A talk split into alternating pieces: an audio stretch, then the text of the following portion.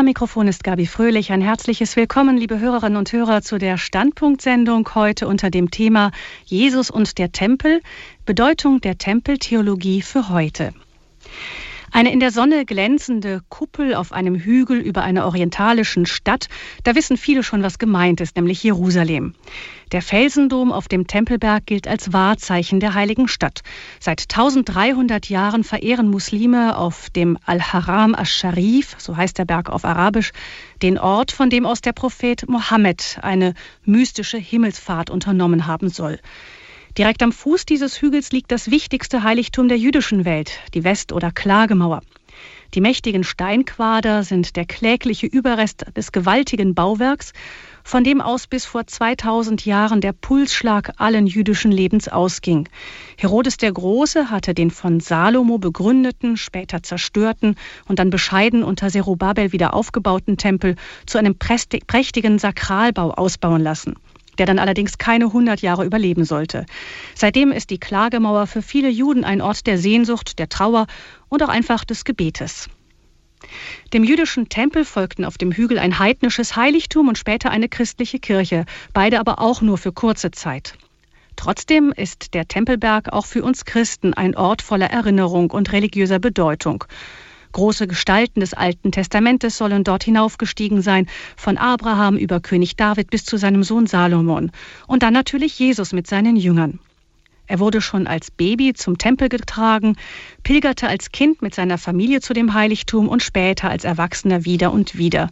Jesus lehrte und stritt im Tempel und als er einige hundert Meter Luftlinie entfernt auf dem bescheidenen Hügelchen Golgotha den grausamen Kreuzestod starb, um die Menschheit zu erlösen, riss im Tempel der Vorhang entzwei. Eine wahrlich enge Beziehung also zwischen dem Gottes- und Menschensohn und dem alten jüdischen Heiligtum. Was ist davon geblieben von dieser Beziehung? Der Tempel wurde, Jesus hatte es vorhergesagt, im Jahr 70 nach Christus von den römischen Besatzungstruppen zerstört. Und auch in unserer christlichen Erinnerung lebt nur wenig von dem Heiligtum weiter, mal abgesehen davon, dass wir regelmäßig davon in den Bibeltexten hören. Hat der Tempel heute noch etwas mit unserem Glauben zu tun? Dieser Frage stellen wir uns heute in Standpunkt, und zwar mit Hilfe von Pater Olivier Thomas Venard. Er ist ein französischer Bibelwissenschaftler aus dem Dominikanerorden, lebt, forscht und lehrt normalerweise in Jerusalem Heute ist er uns jedoch aus dem US-amerikanischen Kalifornien zugeschaltet. Ich begrüße ihn ganz herzlich. Guten Abend, beziehungsweise bei Ihnen muss man guten Morgen sagen, Pater Olivier Thürmer. Guten Morgen. guten, guten Morgen, guten Abend. An dieser Stelle dann auch gleich noch ein herzliches Willkommen an die deutsche Stimme von Pater Olivier Thomas, die gleich dann die Übersetzung vornehmen wird. Claudia Picon, vielen Dank, dass du dir heute Zeit nimmst. Guten Abend auch dir. Bitte, guten Abend. Bonsoir, Père. Bonsoir. Thomas, Sie sind Jahrgang 1967, geboren in der Bretagne und mit 25 Jahren in den Dominikanerorden eingetreten. Zum Priester geweiht wurden Sie im Jahr 2000. Vorher haben Sie Philosophie und Theologie studiert und davor auch schon mal Literaturwissenschaften. Sie haben viel über Ihren großen Ordensbruder Thomas von Aquin gearbeitet. Seit 2001 sind Sie in Jerusalem an der Französischen Hochschule für Bibelwissenschaften und Archäologie die von ihrem Orden dort geleitet wird.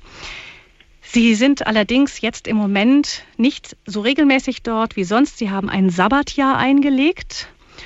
Bei diesem Sabbatjahr sind Sie allerdings nicht ganz tatenlos. Woran arbeiten Sie im Moment, Pater Olivier Thomas? Père, euh, en ce moment, vous vous êtes retiré pour faire une année sabbatique et on aimerait savoir ce que vous faites pendant ce temps-là. euh, cette année est consacrée à la mise au point d'un très gros livre sur la Passion selon Saint Matthieu. Also dieses Jahr habe ich gewidmet ähm, einem, einer Recherche über die, das äh, Buch, äh, über die Passion nach, nach dem heiligen Matthäus. Dem möchte ich nachgehen, diesem Thema. Voilà, c'est un, un, très gros travail avec euh, presque 40 collaborateurs dans un peu toutes les disziplinen, euh, depuis les études bibliques euh, jusqu'au cinéma. Also es sind mehrere äh, Personen an diesem Werk beteiligt und es geht dabei über Gebiete wie das Kino, Literatur, alles wird in diese in diese Recherche mit einbezogen. Euh, c'est ce qu'on appelle un travail en Wirkungsgeschichte en français. Mhm. Das ist also ein, etwas, was man auf Französisch unter Anführungsstrichen Wirkungsgeschichte nennt. donc la manière dont la, la j'essaye d'étudier la manière dont la Passion selon saint Matthieu a été euh, lue, comprise, interprétée, quelquefois mal interprétée, quelquefois euh, approfondie euh, au fil des siècles et à travers un peu toutes les disciplines. Ich versuche persönlich also dabei zu untersuchen, wie die Passionsgeschichte nach Matthäus im Laufe der Jahrhunderte dargestellt, interpretiert, wiedergegeben wurde. Teilweise korrekt, teilweise auch mit einigen Fehlern möglicherweise. Et peut-être je dirais que la, une des plus belles choses que j'ai découvertes, euh, elle se passe en Allemagne, c'est l'extraordinaire euh, Matthäus Passion, le ballet, euh, euh, je veux dire l'oratorio de Jean-Sébastien Bach, transformé en ballet par John Neumeier. Mhm. C'est- C'est une chose extraordinaire que je trouve les, les, les catholiques allemands devraient vraiment euh, euh, aller voir parce que euh, c'est un, un chef-d'œuvre. Und ich bin dabei auf etwas gekommen, was mich selbst sehr fasziniert hat und was mir sehr gut gefällt. Das ist ein Ballett nach der Musik von Johannes Johann Sebastian Bach, der Matthäus-Passion. Und äh, aus, aufgrund dieser Musik, auf der Basis dieser Musik, äh, wurde ein wunderbares Ballett geschaffen, von dem ich finde, dass es alle Deutschen einmal gesehen haben sollten. Äh, comment euh, s'appelle le, le, le monsieur qui l'a l'a John le chorégraphe Il s'agit de, de, de John Neumeier Mhm. John Neumeier hat dieses Ballett also. qui s'occupe du, du ballet de Hamburg. Aha, er, er kümmert sich also um das Ja. Ballett von Hamburg und dieser hat diese Matthäus-Passion nach der Musik auf die Bühne gebracht. C'est Mhm. sûrement une des plus belles choses dans, dans, dans l'histoire de la réception de, de la Passion. Oui. Und ich denke, dass das eines der, der schönsten Darstellungen ist der Matthäus-Passion, die mir persönlich bisher begegnet sind. Mhm. Das ist sicher ein wunderschöner Tipp. Man kann dieses Ballett auch in der Fastenzeit selber sehen, nicht wahr? Est-ce que c'est pas euh, vrai qu'on peut voir ce ballet aussi pendant le temps de carême Euh, Oui, Et- euh, dis- disons que le ballet a été créé en 1981 euh, à, à Hambourg dans la St. Michaeliskirche. Das Et- Ballett wurde also bereits 1981 in der St. Michaeliskirche in Hamburg uraufgeführt? Et puis depuis, euh, la troupe de Hambourg le donne chaque année au moment de la Semaine Sainte, deux ou Ah trois ja, fois au moment de la semaine. führt es also die Ballettgruppe von äh, Hamburg jedes Jahr in der Heiligen Woche auf. Et c'est vraiment une très très belle expérience à la fois euh, d'approfondissement du texte évangélique, euh, c'est presque liturgique, et puis euh, et puis c'est surtout extrêmement beau. Mhm.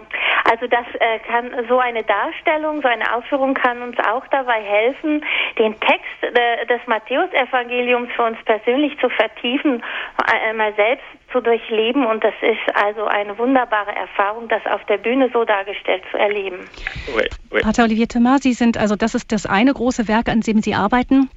Die Rezeption des Matthäusevangeliums. Ein anderes ist auch eines, an dem Sie federführend mit beteiligt sind, die Bibelausgabe, die neue der École Biblique. Was hat es damit auf sich? Euh, vous faites euh, un deuxième euh, projet en même temps. Euh, il s'agit euh, d'une euh, euh, d'une recherche sur la Bible Oui, alors que en fait, en même temps. Oui, en fait, il s'agit du. c'est- le même projet. Notre idée est de d'essayer de publier la Bible, non seulement le texte biblique avec des notes critiques, comme vous les trouvez euh, aujourd'hui dans presque toutes les Bibles, mais aussi autour du texte biblique lui-même, justement l'histoire des lectures de ce texte. Vous voyez, un petit peu comme au Moyen Âge, on faisait des gloses autour de la Bible. Mhm. Un petit peu comme dans la tradition juive, il y a un Talmud, c'est-à-dire que le texte biblique est enrobé, entouré de euh, bah, l'histoire des, des, des grandes interprétations qui en ont été faites. Ah.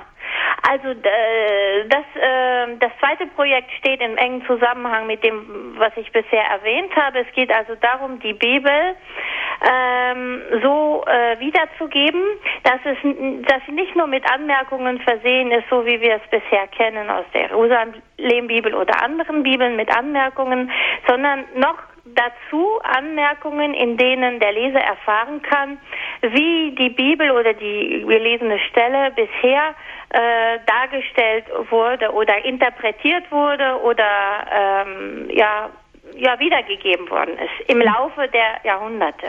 Ça, ça, veut dire que ce, ce, cette nouvelle Bible, l'édition principale ne sera pas un livre, mais sera électronique, parce que ça nous permet comme ça de, de, de donner autour de la Bible euh, beaucoup de bah, euh, d'œuvres littéraires, d'œuvres euh, musicales, d'œuvres visuelles qui participent à l'histoire de son interprétation.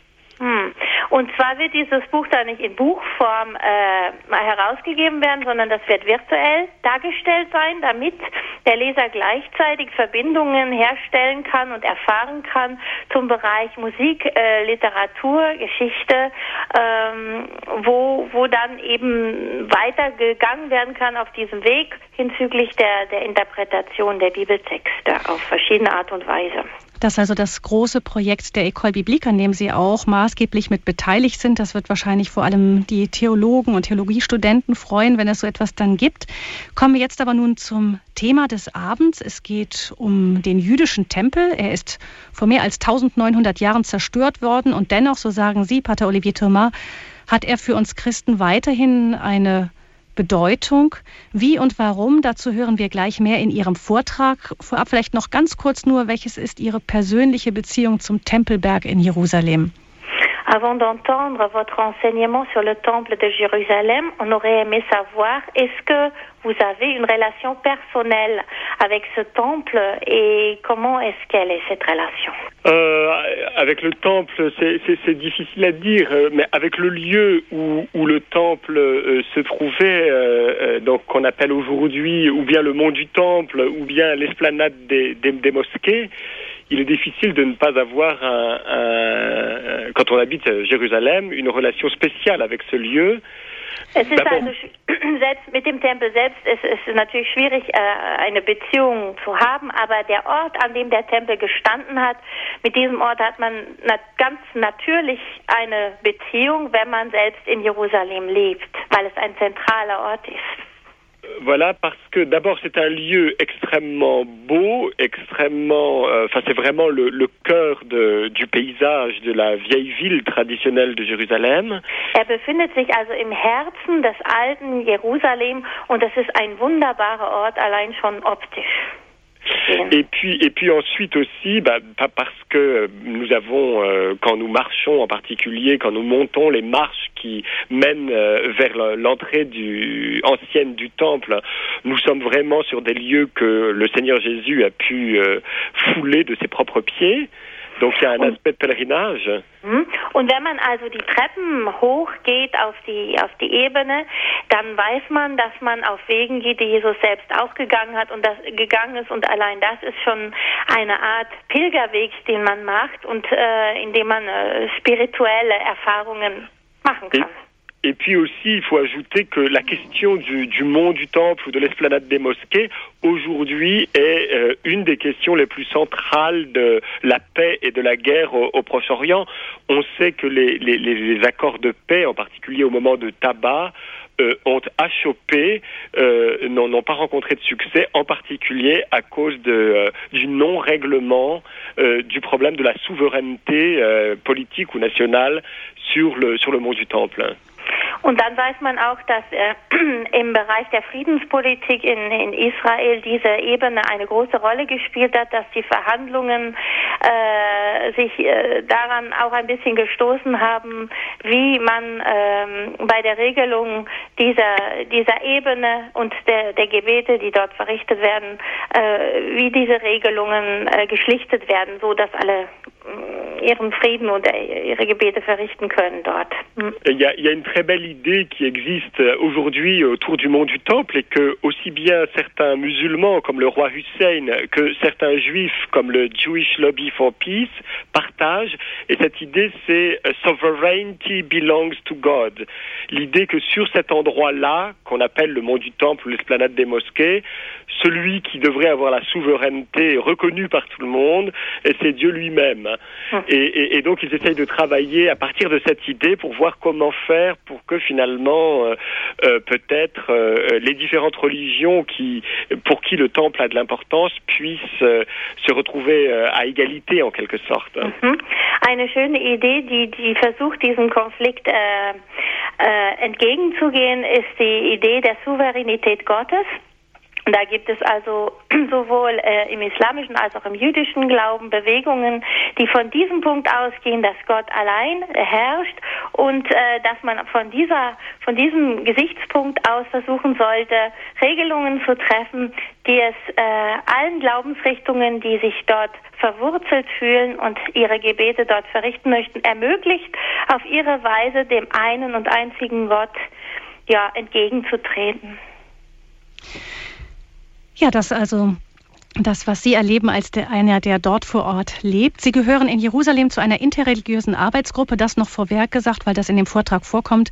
In dieser Arbeitsgruppe arbeiten jüdische und katholische Wissenschaftler, also von der Hebräischen Universität in Jerusalem und von der katholischen École Biblique, den Dominikanern, äh, gemeinsam über das Neue Testament und die jüdischen Verbindungen auch zum Neuen Testament. In Ihrem Vortrag beschreiben Sie nun die Verbindung, die sowohl die jüdische Welt als auch die katholische Kirche zum jüdischen Tempel haben, die Gemeinsamkeiten, aber auch die Unterschiede. Wir hören nun den ersten Teil Ihres Vortrages, der vorab noch in Jerusalem aufgezeichnet worden ist. Les catholiques, nous avons toujours des temples, je veux dire, nous avons des églises, nous avons toujours des prêtres et des grands prêtres. Als Katholiken, liebe Hörerinnen und Hörer, haben wir nach wie vor Tempel. Wir haben weiterhin Priester und hohen Priester, wenn man es so nennen will, eine Hierarchie, eine kirchliche Hierarchie, wie damals die Tempelhierarchie. Être d'évêques, euh, et puis le pape, euh, peut-être le grand prêtre. Da haben wir die Bischöfe, den Papst, wenn man so will, den Hohepriester. De sacrifice et de, de rite. Donc ce sont euh, euh Wir pour haben nous c'est un peu retrouver peut-être des origines très anciennes. Quel est le rapport entre la liturgie euh, chrétienne et les liturgies du temple Und für uns ist es natürlich interessant herauszufinden, welches sind die Verbindungen, die es gibt noch zwischen der Liturgie des Tempels damals und unserer Liturgie heute. Pour euh, nos collègues juifs, c'est peut-être une sorte de nostalgie ancienne. Für unsere jüdischen Kollegen in diesen Seminaren schwingt da so etwas wie eine alte Sehnsucht mit. Euh, Et puis pour certains d'entre eux, euh, qui, mais qui ne sont pas vraiment à l'université, je dois dire, une espérance, puisque, comme on le sait bien, il y a euh, Und für andere Juden, das sind nicht diejenigen, die an der Universität sind, gibt es auch eine Hoffnung, die bei dem Thema Tempel mitschwingt. mais très en Israël, Das sind kleine Minderheiten, die aber sehr aktiv in Israel sind. reconstruire le temple et reprendre le culte. Und diese kleinen Minderheiten wünschen sich, den Tempel wieder neu zu errichten und den Tempelkult wieder aufleben zu lassen. Les reconstructeurs du temple, Die Wiederaufbauer des Tempels, wer auch immer es sein mag, sind euh, nämlich sont des minorités, kleine Minderheiten, die oft sehr extremistisch euh, sind des und mit euh, den mit der Kolonisierung der palästinensischen Gebiete zu tun euh, Les haben. De. Also die Militanten, die sich auch um die, den Wiederaufbau des Tempels bemühen, sind Minderheiten. Euh, maintenant, les gens qui ont une espèce de nostalgie du temple ou qui s'intéressent à reconstituer euh, euh, pour des raisons d'histoire de l'art ou de- d'histoire de la, de la religion, Und dann gibt es noch diejenigen, die vielen, die eine Sehnsucht haben, sich mit dem Tempelthema zu beschäftigen, aus Gründen der Geschichte, auch der Bon, Kunst. les objets euh, anciens, ou en tout cas hypothétiquement euh, les, les- les objets liés au temple, sont certainement plus nombreux. Und die sich auch um die äh, interessieren für die Objekte, die damals für den Tempelkult verwendet wurden. Das sind dann viel mehr. Et il suffit justement d'aller dans des endroits un peu bizarres comme l'Institut du Temple à Jérusalem pour se rendre compte qu'il y a quand même beaucoup de gens qui ne sont pas a priori des extrémistes, Und es genügt, an so seltsame Orte wie das Tempelinstitut in Jerusalem zu gehen, um festzustellen, dass es Menschen gibt, die nicht unbedingt Extremisten sind. et qui passent voir ces, voir ce, ce genre d'institution. und die äh, trotzdem solche Einrichtungen besuchen gehen. Il faut ajouter à cela tous les chrétiens qui n'ont pas de liturgie, Und dann muss man noch hinzufügen, dass all die Christen, die keine besondere Form der Liturgie haben, traditionnelles, die also nicht zu den großen traditionellen Kirchen en gehören, particulier tout, tout un tas de, de chrétiens fondamentalistes du monde anglo-saxon, vor allem jene Freikirchler eher, die aus der angelsächsischen Welt kommen, qui, euh, bah, qui découvrent en fait l'idée même de liturgie et l'idée de, de, de rite et de sacrifice en allant à l'Institut du Temple. Und die, indem sie zu dem Tempelinstitut gehen, die Idee von Liturgie und von Opfer nochmal wieder ganz neu entdecken. Et on peut dire que le judaïsme rabbinique s'est largement construit pour, donc le judaïsme que nous connaissons dans les diasporas occidentales, Man muss da noch hinzufügen, dass der, das Judentum, so wie wir es heute kennen, also das rabbinische Judentum, das sich in der Diaspora entwickelt hat, s'est largement construit euh, comme une substitution de ce qui se passait au temple. hein. dass sich das entwickelt hat als eine Art Ersatz für das, was einst im Tempel geschah. Certains savants disent même que plusieurs lois euh, dans le judaïsme rabbinique Und es gibt Wissenschaftler, die sogar sagen, dass gewisse Gesetze im Judentum visent à empêcher euh, que le, le culte au temple puisse reprendre. Sogar dazu geschaffen wurden, um zu verhindern, dass der Tempelkult einst irgendwann wieder mal aufgenommen werden könnte. Donc euh, les, les rabbins traditionnellement ne tiennent pas du tout à, à- à ce qu'on reconstruise le temple. Also die Rabbiner, die jüdischen Rabbiner haben traditionell keinerlei Interesse daran, dass der Tempelkult wieder aufgenommen wird. Et certainement pas qu'on reprenne les sacrifices, traditionnellement. Und traditionell eben auch nicht, dass man die Opfer, Tempelopfer wieder aufnimmt. Euh, maintenant, il est sûr qu'une fois que le peuple juif a retrouvé euh, symboliquement sa terre, comme c'est le cas dans l'État d'Israël, Aber nun ist es ja so, dass das Volk Israel im Staat Israel zumindest symbolisch sein Land wiedergefunden hat. alors la question se pose à nouveau. Und so stellt sich die Frage nach dem Tempel wieder neu und nochmal anders. Parce que finalement, euh, bon, il y a les mosquées euh, actuellement euh, euh, sur le, le mont du Temple. Zwar stehen heutzutage die großen, die, die Al-Aqsa-Moschee und der Felsendom, also muslimische Heiligtümer auf dem Tempelberg. Mais euh, on se dit, euh, enfin certains en tout cas se disent que c'est à portée d'une petite opération militaire.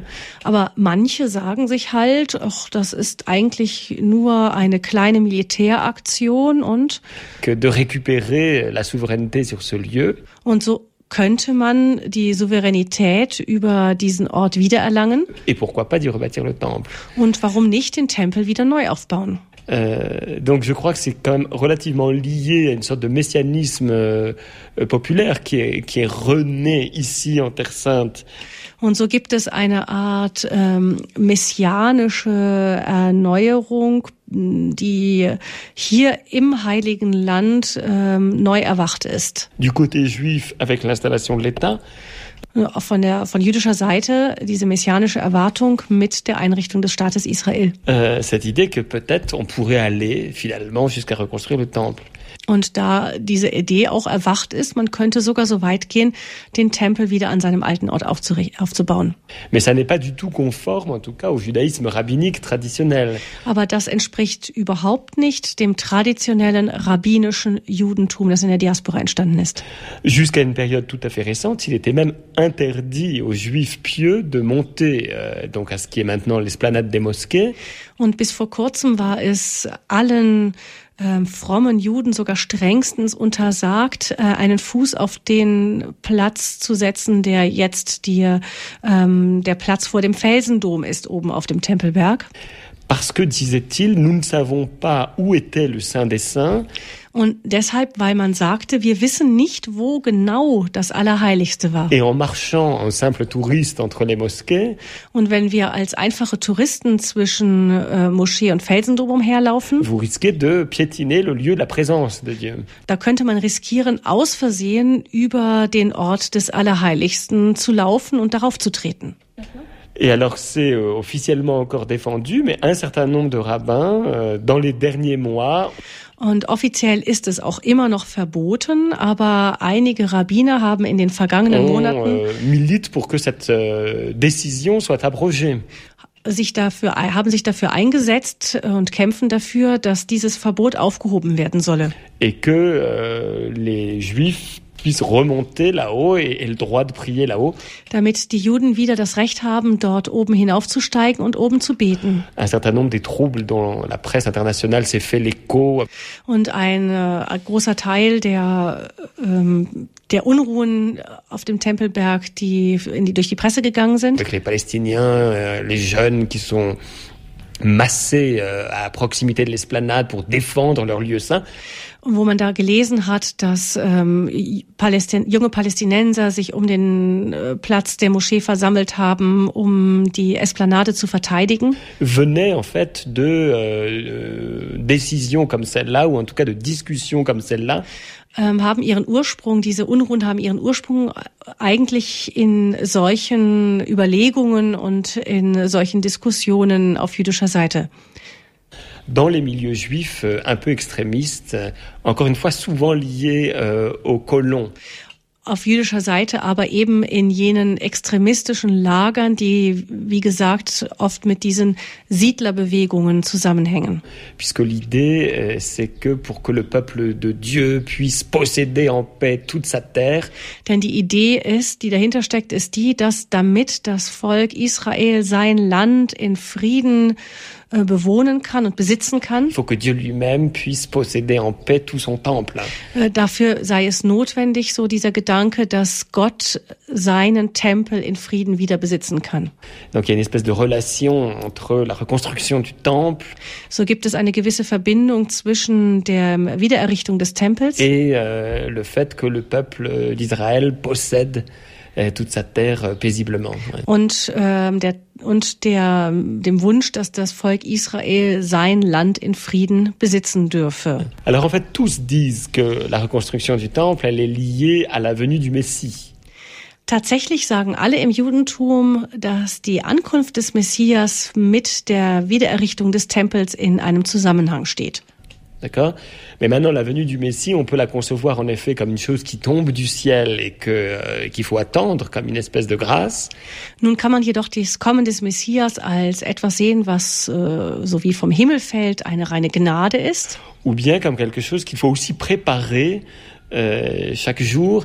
Oder als etwas, was man auch vorbereiten muss, jeden Tag. Et il y a donc une grande ambiguïté. Le Messie, euh, est-ce un pur don de Dieu? Est-ce euh, aussi le fruit de l'effort humain So gibt es da eine, eine gewisse Widersprüchlichkeit. Ist das Kommen des Messias eine reine Gabe Gottes oder auch die Frucht menschlicher Anstrengung? Jesus und der Tempel, Bedeutung der Tempeltheologie für heute ist unser Thema bei Standpunkt. Pater Olivier Thomas Venard ist unser Referent. Im ersten Teil seines Vortrages hat er uns vor allem von der Verbindung des jüdischen Volkes zu seinem zerstörten Tempel berichtet. Im zweiten Teil geht es nun um die Erkenntnisse, die er selbst und seine katholischen Kollegen in den ökumenischen Seminaren in Jerusalem zum Tempelthema gewonnen haben. Déjà, ce qu'on apprend, c'est que nous avons eu tendance à caricaturer un petit peu la position de Jésus et celle des premiers chrétiens concernant le temple. Was wir als Christen bei der Beschäftigung mit dem jüdischen Tempel lernen können, ist zunächst einmal, dass es eine Tendenz äh, unter uns Christen gibt, etwas zu karikieren, also die Position oder das Verhältnis, das Jesus und die, seine Jünger zum Tempel hatten, zu karikieren. Nous avons l'impression que finalement Jésus venant, Wir haben zumeist den Eindruck, dass Jesus, als er in diese Welt kam, Jésus consommant son grand sacrifice euh, sur la croix, als er sein großes Opfer am Kreuz vollzog, et le voile du temple se déchirant au moment où Jésus meurt, Und als der, der, der Vorhang im Tempel zerriss, als Jesus starb, finalement Jésus vient remplacer le temple purement et simplement. dass Jesus somit gekommen sei, das ist der Eindruck, um den Tempel zu ersetzen. Et ça n'est pas faux je, euh, sur le fond. Ça, théologiquement, c'est vrai que nous croyons que le vrai temple, c'est le corps de Jésus. Und das ist theologisch auch nicht ganz falsch, denn wir glauben ja, es ist auch, hat auch seine Richtigkeit zu glauben, dass ähm, der wahre Tempel, der Leib Jesu ist. Le vrai sacrifice, c'est Jésus lui-même. Das wahre Opferlamm, das wahre Opfer ist Jesus selber. Le vrai Dieu à qui le sacrifice est offert, c'est encore Jésus. Enfin, c'est son Père, mais und das, äh, der wahre Gott, an dem das Opfer Jesu geweiht ist, ist wieder Jesus selber. Also sagen wir, es ist äh, Gott Vater. Aber, Jésus est un avec le Père. Enfin, nous croyons aber Jesus ist eins mit dem Vater. que en Jésus, l'ensemble du système euh, religieux du Temple Aber wir glauben, dass in Jesus das gesamte System des Tempels trouve une espèce de, de perfection définitive. eine gewisse äh, Vollendung oder voll, definitive Vollkommenheit findet.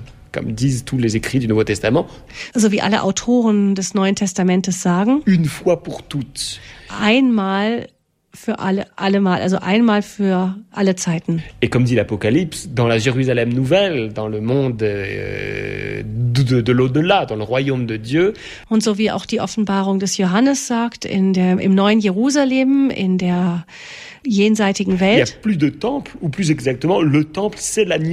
wird es keinen Tempel mehr geben, denn das, der Tempel, genauer gesagt, ist Jesus, ist das Lamm. Jésus lui-même. Bon. Alors, c'est une, une vision théologique extrêmement vraie, qui demeure très vraie. Das heißt, das ist eine theologische Position, die sehr wahr ist.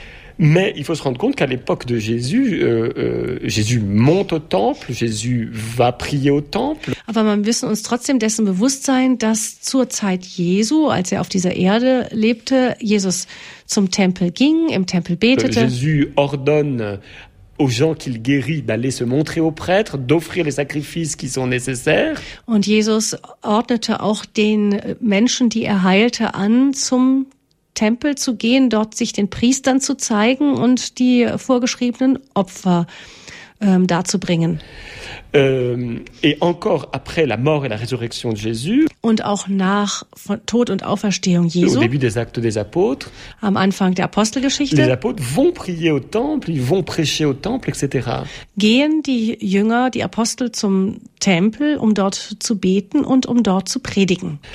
Euh, ce, ce que nous découvrons en étudiant de plus près le- la relation de Jésus au temple, c'est qu'il n'était pas Und das, was wir also entdecken, wenn wir die Schrift genauer ansehen, ist, dass Jesus nicht, nicht gegen den Tempel an sich war. Absolument pas. Absolut Euh, nicht. il était peut-être contre certains mauvais usages qui pouvaient être faits du temple. Er war vielleicht gegen manche Missbräuche, die mit dem Tempel geschahen. Il était peut-être contre un certain commerce abusif. Er war zum Beispiel etwa gegen eine gewisse kommerzielle Ausnutzung des Tempels. Il y avait bien besoin d'un commerce dans le temple pour vendre des animaux pour faire les sacrifices. Also es gab eine gewisse Geschäftemacherei, die eng mit dem Tempel verbunden war, einfach um die ähm, Opfertiere zu verkaufen. Mais il y avait un certain, un certain nombre d'abus. On sait que les familles de certains prêtres Also man weiß aber auch, ähm, dass es eine gewisse Missbräuche gab, also dass etwa die Familien bestimmter Priester, die Familien bestimmter Priester diese Geschäfte besaßen, in ihrer Hand hatten und dass es da eine Art Spekulation gab. Bon, peut-être que Jésus avait des choses à redire aussi sur la qualité morale Und Jesus hatte vielleicht auch manches zu der moralischen Qualität ähm, des, des gens qui exerçaient le, le sacerdoce. der Menschen zu sagen hatte, die dieses Priesteramt innehatten. Mais grosso modo, quand on compare le Nouveau Testament avec d'autres textes juifs, par exemple ceux de Qumran, Aber im Großen und Ganzen, wenn man die Texte des Neuen Testamentes mit anderen jüdischen Texten vergleicht, wie etwa den Qumran-Rollen, hein, on se rend compte que le Nouveau Testament a une position assez mesurée sur le temple. stellt man fest, dass das Neue Testament sogar eine sehr gemäßigte Haltung gegenüber dem Tempel einnimmt. Alors qu'à Qumran, ce sont des dénonciations pures et dures. Denn in den Qumran-Schriften findet man wirklich harte und ähm, schneidende Kritik on ne veut pas du tout participer au système du temple. Man möchte in Qumran absolut nicht am System des Tempels irgendwie Anteil haben. Man hält sich da ganz weit von fern. Et on fait un système alternatif. Und man hat ein alternatives System in Qumran geschaffen. Rien de cela dans le, dans le christianisme. Im Christentum oder im Neuen Testament findet man überhaupt nichts in dieser Richtung, Mais un certain nombre de mises en garde et puis sondern nur gewisse Warnungen des prophéties étonnantes de la destruction du temple. und gewisse erstaunliche Prophezeiungen der Zerstörung des Tempels. Mais là encore, le Nouveau Testament n'est pas, euh, n'est pas isolé. Il y a d'autres textes euh, juifs qui disent que viendra un jour où Und es gibt andere jüdische Texte, die sagen, dass es ein Tag, ein Tag kommen wird, où, où le temple risque d'être euh, risque d'être euh, détruit, où le voile sera déchiré, äh, in denen der Tempel zerstört werden könnte, in dem der Vorhang im Tempel zerrissen wird, où la présence de Dieu abandonnera euh, abandonnera ce lieu. an dem der, die Anwesenheit Gottes diesen Ort verlassen werde. voyez Donc je crois que ce qui s'est passé, c'est que euh, en fait, à l'époque de Jésus, le temple fonctionnait déjà plus ou moins comme une espèce de sacrement. Und ich glaube, dass zur Zeit Jesu der Tempel schon wie so etwas wie ein Sak so etwas wie ein Sakrament war. C'est-à-dire que les Juifs euh, n'étaient pas dupes, le temple n'était pas une idole. Das heißt, die Juden waren nicht dumm damals. Der Tempel war nicht ein Idol. Ils savaient bien que Dieu euh, ne, ne- ne se laisse pas enfermer dans, un, dans une petite maison Sie wussten schon, dass Gott sich nicht in einem kleinen Häuschen einsperren lässt ou dans un coffre en bois, l'Arche d'Alliance, oder in einer Holzschachtel der Bundeslade, et que euh, le temple était un moyen, sondern dass der Tempel ein Mittel war, une sorte de, de, de, signe, ce que nous appelons, nous les chrétiens, un sacrement, Äh, so etwas wie ein Zeichen, das was wir Christen als Sakrament bezeichnen, euh, à travers lequel Dieu, en effet, se, donnait. durch das Gott sich schenkte. Ce qui s'est passé, c'est que, euh, on le sait bien, en l'an 70, donc une quarantaine d'années après la mort de Jésus, Was also passiert ist, ist, dass im Jahr 70 nach äh, Christus, also um die 40 Jahre nach äh, Tod und Auferstehung Jesu, le temple a été détruit par les Romains, der Tempel durch die Römer zerstört wurde. et du coup, un certain nombre de mises en garde que Jésus avait faites, dont on gardait la mémoire dans nos évangiles, Und einige, dann einige Warnungen, die Jesus ausgesprochen hatte und an die man sich in unseren Evangelien erinnert. hein, dans les mémoires des apôtres, euh, parce que les évangiles n'étaient pas encore nécessairement rédigés comme nous les connaissons, Oder zumindest in der Erinnerung der Apostel, denn die Evangelien waren ja zu dieser Zeit noch nicht ganz so fertig geschrieben, wie wir sie heute kennen. mais des actions un peu euh, extraordinaires que Jésus avait fait, le jour où il avait retourné les tables des vendeurs dans le temple, Oder sie erinnerten sich auch an gewisse Verhaltensweisen Jesu, an gewisse Taten Jesu, wie etwa, dass er die äh, Tische der Verkäufer am Tempel umgestürzt hatte. euh, le jour où il avait dit à ses apôtres qui étaient admiratifs devant ces belles pierres, euh, un jour tout ça sera détruit. Oder an den Tag, an dem Jesus seinen äh, Jüngern, die bewundernd vor dem Tempel standen, sagte, eines Tages wird das alles zerstört werden. Tout d'un coup, on s'est dit, mais peut-être que euh, c'est ça qui s'est réalisé. Und da hat man sich gesagt, ach, vielleicht ist es das, was jetzt nun geschehen ist, was Jesus damals prophezeit hatte. Et, et petit à petit, ce qui s'est inscrit dans la conscience chrétienne, c'est que véritablement, Und was sich dann im christlichen äh, Gedankengut oder im christlichen Gewissen nach und nach eingeschrieben hat, äh, hat, ist, le temple, c'est fini, der Tempel ist nun, das ist fertig, den gibt es nicht mehr. et désormais, c'est Jésus et le culte chrétien qui est en train de se mettre en, en- en place à cette époque-là. Und ähm, stattdessen hat sich Jesus und der christliche Kult äh, an diese Stelle, ist an diese Stelle getreten, an die Stelle des Tempels. D'accord. Mais c'est tout, c'est- intéressant pour nous, euh, en tant qu'historiens et que- que- que- qu'universitaires, Und für uns, aber für uns als ähm, Wissenschaftler, als Historiker ist es sehr interessant, d'essayer de reconstituer, avant d'en arriver à cette vision-là, wieder zu rekonstruieren, was, wie man gedacht hat, bevor wir zu dieser Vision kamen. il y a eu tout un moment où on pouvait très bien être disciple de Jésus, d'ailleurs on pouvait être Jésus lui-même, Ähm, dass es eine Zeit nämlich gab, in der man sehr gut Jünger Jesu sein konnte oder sogar Jesus selbst sein konnte et euh, s'accommoder du temple. und mit dem Tempel lebte. qui n'était pas, encore une fois, une idole. Der noch einmal, äh, sage ich, nicht ein Idol war, also nicht ein Götze war. Que c'était un moyen, sondern ein Mittel, finalement relativ, relatif. das relativ war. Alors là, nos amis juifs qui euh, mythologisent un petit peu le temple, Und an dieser Stelle äh, haben die unsere jüdischen Freunde, die den Tempel etwas mythologisieren, nous donnent une image un peu, un peu fausse, je crois. geben uns, so glaube ich zumindest, ein etwas falsches Bild. Je crois qu'historiquement, le temple avait un grand prestige, Ich glaube zwar nämlich, dass der Tempel zur Zeit Jesu ein großes Prestige hatte. mais n'était pas une idole. Also es war, der Tempel hatte ein großes Prestige, aber es war kein Götze. D'abord, les textes bibliques eux-mêmes nous le disent. Quand Salomon fait la dédicace du temple, sa grande prière, Und das bestätigen uns auch die biblischen Texte, denn als Salomo sein großes Gebet zur Weihe des Tempels spricht, c'est explicite, c'est euh, mais comment celui que les cieux et les cieux des cieux ne peuvent pas contenir dort sagt er, wie kann es sein, dass derjenige, den die Himmel und die Himmel der Himmel nicht enthalten können, Donc Dieu qui transcende toute la création, also Gott, der die ganze Schöpfung übersteigt, comment cons- euh, consentirait-il à habiter une humble maison comme le temple que j'ai construit? Wie soll es sein, dass er dieses demütige Haus bewohnt, das ich gebaut habe? Mais, demande Salomon, quand on priera depuis cette maison, toi, là-haut, Aber so bittet Salomo, wenn wir in diesem Haus beten, du dort oben, dans ta transcendance, Dieu, tu nous écouteras. in deiner Transzendenz, Gott, du wirst uns erhören. Donc, euh, même dans ces textes-là, fondateurs en fait de la théologie du temple, on est, on est déjà conscient du fait que c'est relatif. Und so ist man schon in diesen wichtigen Texten, die sozusagen die Gründertexte des Tempels sind, sich äh, bewusst, dass das eine, äh, alles relativ ist. Alors bien sûr, le développement de la liturgie, du culte, les bâtiments splendides reconstruits par Hérode le Grand, Natürlich haben die äh, großen Gebäude, die äh, Herodes der Große dann äh, errichtete, tout ça donnait un la richesse extraordinaire. Le temple à cette époque-là est la banque. Es war auch der große Reichtum des Tempels. Der Tempel war zur Zeit des Herodes, äh, zur Zeit Jesu, die Bank schlechthin. Et en même temps, le- la principale entreprise économique, toute l'agriculture euh, sur des kilomètres à la ronde autour de Jérusalem, ne fonctionne que pratiquement pour fournir euh, le personnel du temple.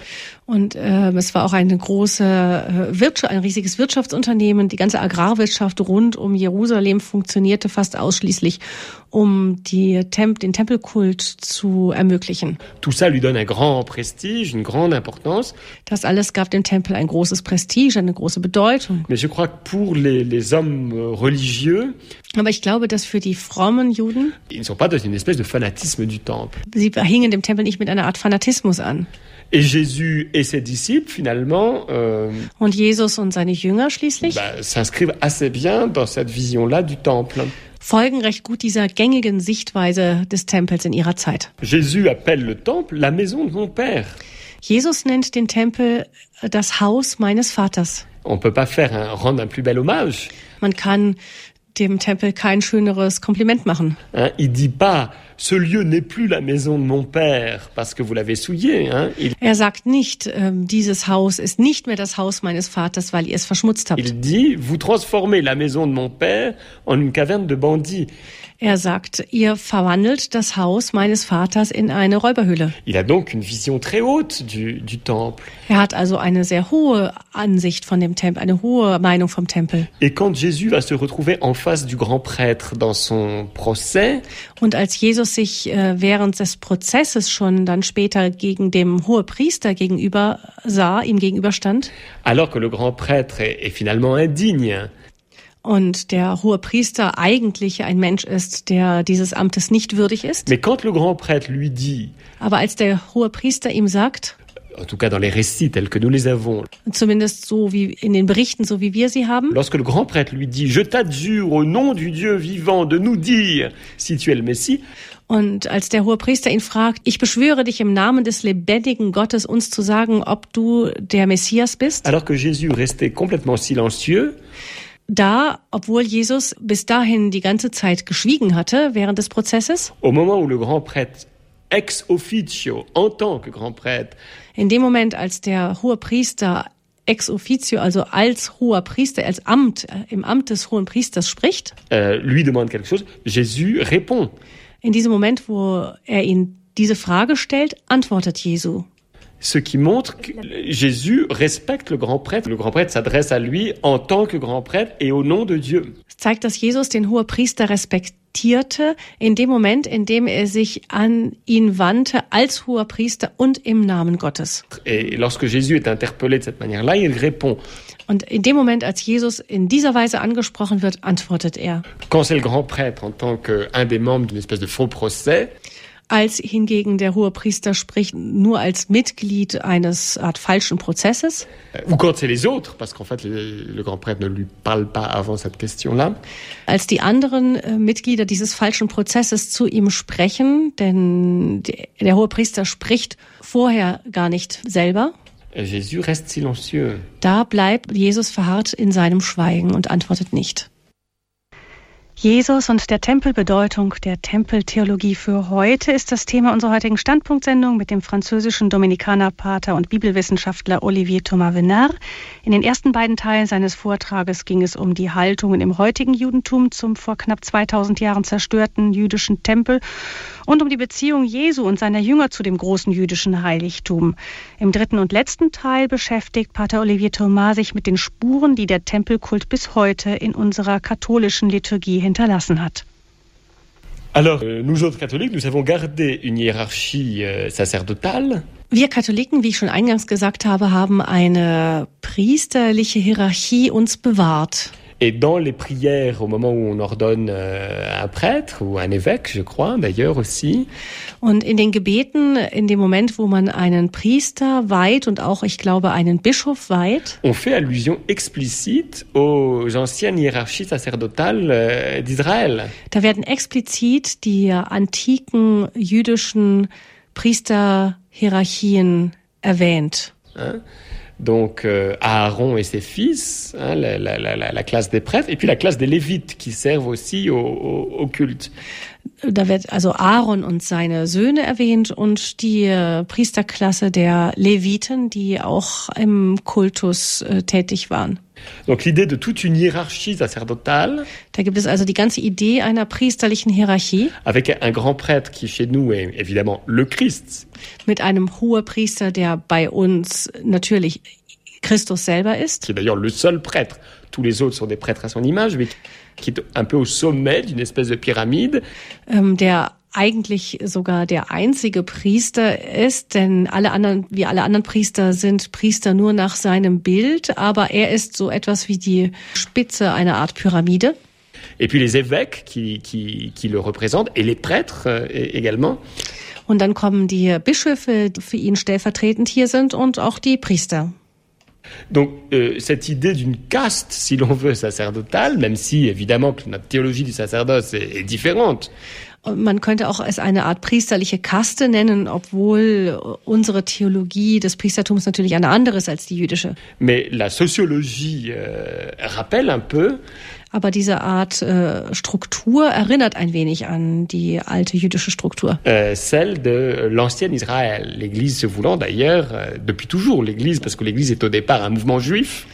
Und der, die Kirche, das darf man nicht vergessen, war ja in ihren Anfängen eine Art jüdischer Bewegung. Et comme tous les mouvements juifs de cette époque-là, chacun se veut le nouvel Israël. Und wie alle jüdischen Bewegungen dieser Zeit wollte auch die Kirche damals das neue Israel sein. Donc il y, y a cela. D'autre part, Auf der anderen Seite très vite, les chrétiens vont comprendre que werden die Christen Le- sehr schnell verstehen, euh, dass, le, la mort violente que Jésus a vécue dass der gewaltsame Tod, den Jesus erlitten au hat, moment de Pâques, tous les évangiles sont d'accord. c'est- dass der gewaltsame Tod, den Jesus erlitten hat am Moment des Pessachfestes, Jésus se laisse immoler sur la croix. Da sind sich alle Evangelien einig, obwohl es in der Chronologie ähm, da gewisse Dinge unsicher äh, sind, aber alle Evangelien sind sich einig, ist es zur Zeit des Pessachfestes. D'après Saint Jean, même au moment où l'on immole les agneaux au temple. Und nach dem Evangelium des Johannes wurde Jesus sogar gekreuzigt in dem Moment, an dem im Tempel die Lämmer geschlachtet wurden für das Pessachfest. Donc très vite, les disciples de Jésus vont comprendre que. Und so haben die Jünger sehr schnell verstanden, et dass. En plus, il y a eu ce miracle du voile du temple qui s'est déchiré, etc. Übrigens kam da ja noch dann das Wunder hinzu, dass im Moment des Todes Jesu der Vorhang im Tempel entzweiriss. Qui a un rapport particulier entre le sacrifice de Jésus. So haben die Jünger verstanden, dass es eine ganz besondere Beziehung gab zwischen dem Opfer Jesu. Et le symbole dans lequel Jésus a par avance enfermé son sacrifice, à savoir l'Eucharistie. Und dem Symbol, in das Jesus vorher noch sein Opfer eingeschlossen hat, nämlich die Eucharistie. Il a cassé du pain en disant ceci est mon corps. Il a distribué du vin en disant ceci est mon sang. Er hat äh, Brot zerbrochen mit den Worten dies ist mein Leib und er hat Wein verteilt mit den Worten dies ist mein Blut. On a mis tout ça en rapport avec les rituels de Pâques. Man hat das alles in einen Zusammenhang gestellt mit den Riten des Pessachfestes. Avec les rituels du temple. Mit den Riten des Tempels. Et petit à petit est née la liturgie de la, de, de la messe, le très saint sacrifice de la messe, comme on l'appelle. Und so ist äh, nach und nach ähm, die Liturgie der Messe entstanden, also des allerheiligsten Messopfers, wie wir es nennen. Et tout un tas de symboles qui étaient liés euh, au temple de Jérusalem. Und eine ganze Zahl von Ritualen, die an den Tempel in Jerusalem gebunden waren, se sont transférés très naturellement wurden ganz in ganz natürlicher Weise mit hinübergenommen euh, autour du nouveau temple qu'est le corps de Jésus. rund um diesen neuen äh, Tempel, der der Leib Christi ist. Par exemple, quand on entre dans une église, So kann ich Ihnen einige Beispiele nennen. Zum Beispiel, wenn wir in eine Kirche eintreten, si, si les- le clergé de cette église un peu de formation wenn der Klerus, zumindest wenn der Klerus dieser Kirche eine gewisse Bildung de, besitzt et de culture, et puis surtout euh, respecte aussi euh, ce que nous, nous, nous demande l'Église de Rome, und vor allem auch respektiert, wozu uns die Kirche Roms auffordert, qui est un peu notre maîtresse en la matière de, en matière de liturgie. die ja für uns eine Lehrerin, unsere Lehrerin ist in Fragen der Liturgie. Par exemple, il y a au fond de l'église quelque part un tabernacle.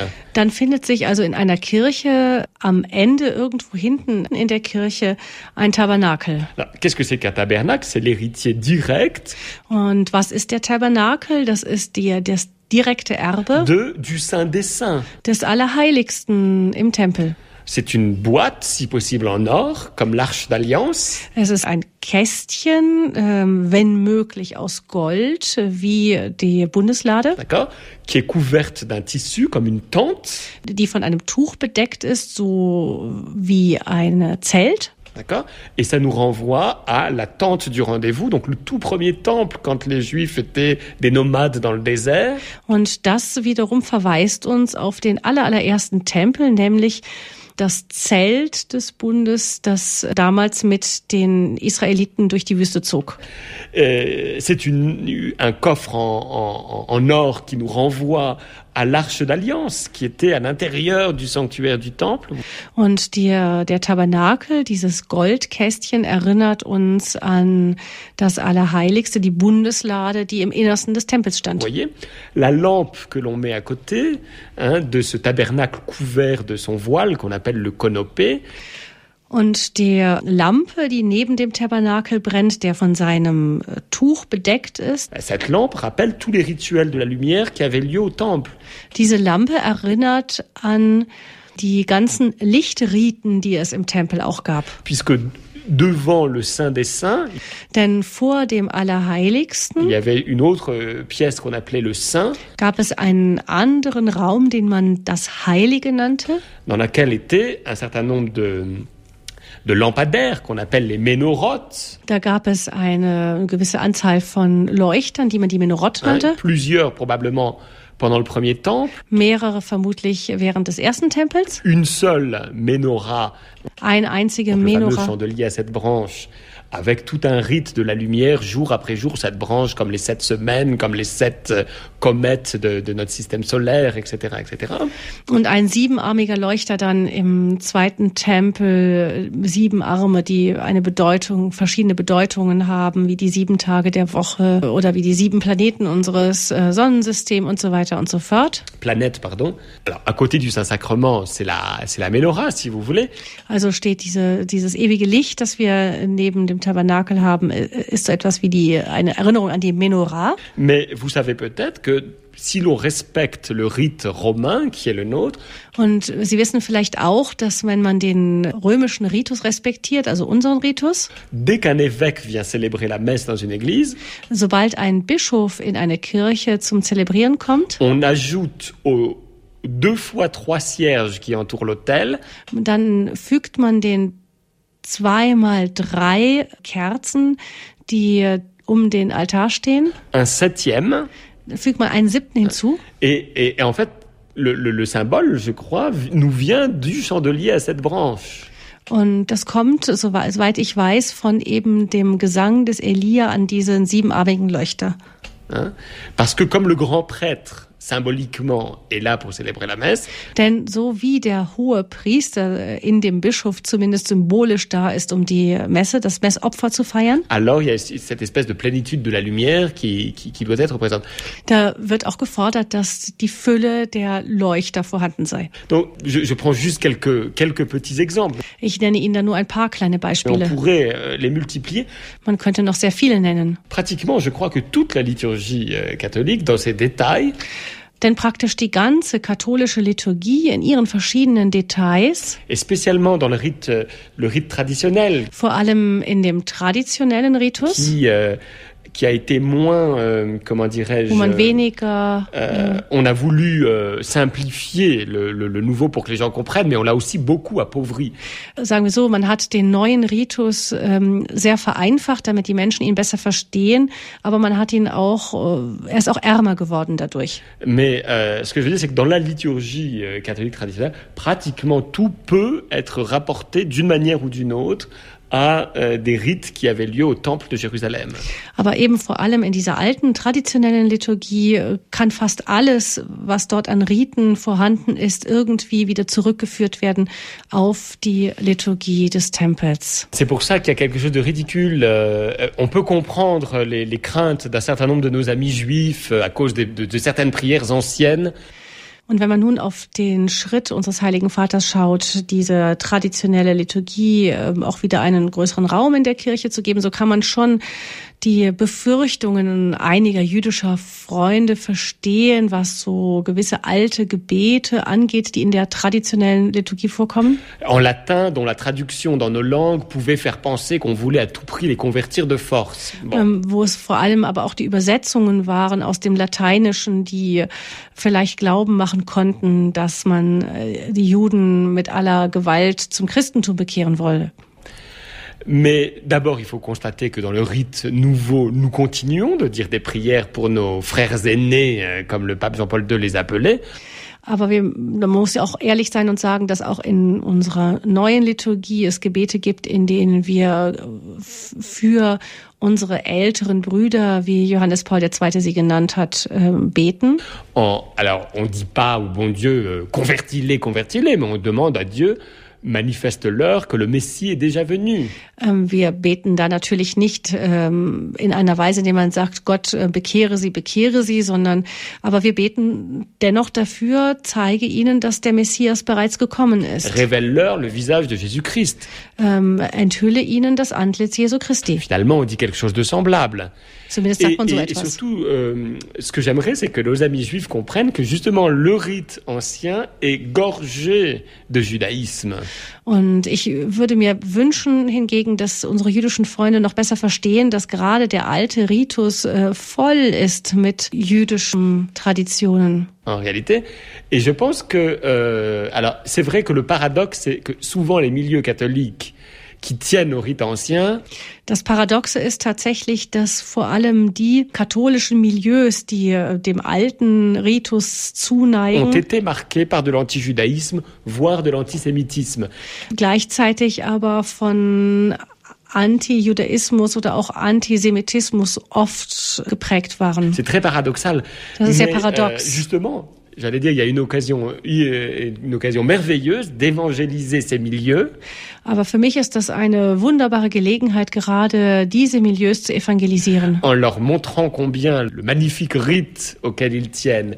Indem man ihnen zeigt, wie sehr dieser wunderbare Ritus, der ihnen so wichtig ist, est en fait plein du judaïsme tatsächlich voll ist mit, mit Judaismus. Peut-être les amener du coup à avoir un regard beaucoup plus positif sur euh, nos amis juifs. Und das würde sie vielleicht dazu führen, einen sehr viel positiveren Blick auf unsere jüdischen Freunde zu haben. Et puis inversement, explique aux amis juifs que les décisions que prend notre pape. Und äh, umgekehrt aber auch unseren jüdischen Freunden erklären, dass eine Entscheidung, die unser Papst trifft, ne sont pas les décisions d'un vieux monsieur réactionnaire. Das sind keine Entscheidungen eines ähm, alten reaktionären Mannes. Mais sont la décision d'un grand et profond théologien, très grand ami des Juifs. Sondern ganz im Gegenteil ähm, Entscheidungen eines tiefen Theologen, der ein großer Freund der Juden ist. Et qui sait très bien ce qu'il fait et, et qui en particulier sait qu'il y a der sehr gut weiß, was er tut und der vor allem auch weiß, dass, ancien, dass es im alten Ritus ähm, es eine ganze Anzahl von Wurzeln gibt, die sehr authentisch jüdisch sind. Qui, euh, euh, bah une, plus ce rite sera célébré d'une manière euh, d'une manière belle et détendue et non idéologique dans l'Église. Und je mehr äh, dieser Ritus in einer schönen und entspannten und nicht ideologischen Weise in unseren Kirchen gefeiert werden kann, plus bah, ces richesses qui nous viennent du judaïsme aussi pourront euh, rayonner. Umso mehr werden auch seine Reichtümer ähm, die uns eben vom Judentum kommen, äh, strahlen können. Il y a tout un tas de fausses euh, oppositions. Es gibt so eine ganze große Menge an falscher Opposition. Autour de cette question-là. Gegen diese Entscheidung. Un simple effort d'intelligence, une fois de plus, et de, et de culture wo meiner Meinung nach eine Portion ganz von Intelligenz und auch Kultur nous permet de, bah, de faire rayonner finalement l'amour et la charité. C'est ça qui compte à travers ces décisions. Uns auch viel, viel mehr erlauben würden, die Güte und die Liebe, und das ist ja das Entscheidende, auszustrahlen, die durch diese Entscheidung des Papstes unsere Kirche erfreuen sollte. Alors, en fait, la messe n'est pas une espèce d'imitation un peu bébête de ce que Jésus a fait le soir de Pâques. Unter vielen Mitgliedern der Kirche herrscht oft die falsche Meinung vor, dass die Messe so etwas wie eine einfache, simple Imitation sein solle dessen, was Jesus damals im Abendmahlsaal getan hat. Hein? Le, pardon, le soir de la, du, du, du, du Jeudi Saint. Also am, was wir am Gründonnerstag feiern. La messe, c'est non seulement ça, mais aussi toute la compréhension. Aber die Messe ist längst nicht nur das, sondern spirituelle et théologique profonde que l'Esprit Saint en a donné aux premières générations chrétiennes. Sondern auch die spiegelt auch die, das tiefe Verständnis wider, was der Heilige Geist den ersten Christengemeinden damals gegeben hat, mitgegeben hat. Et dans cette compréhension, il y a, y, a, y a les deux choses. Und in diesem Verständnis gibt es eben beides. Il y a le fait que la messe, l'Eucharistie, c'est à la fois le mémorial de ces gestes symboliques. Da ist die Messe zum einen diese Erinnerung an die symbolischen Gesten, die Jesus eben damals äh, vollzogen hat. Euh, que Jésus a fait en mettant par avance toute la réalité de son sacrifice, hein, son corps, son sang.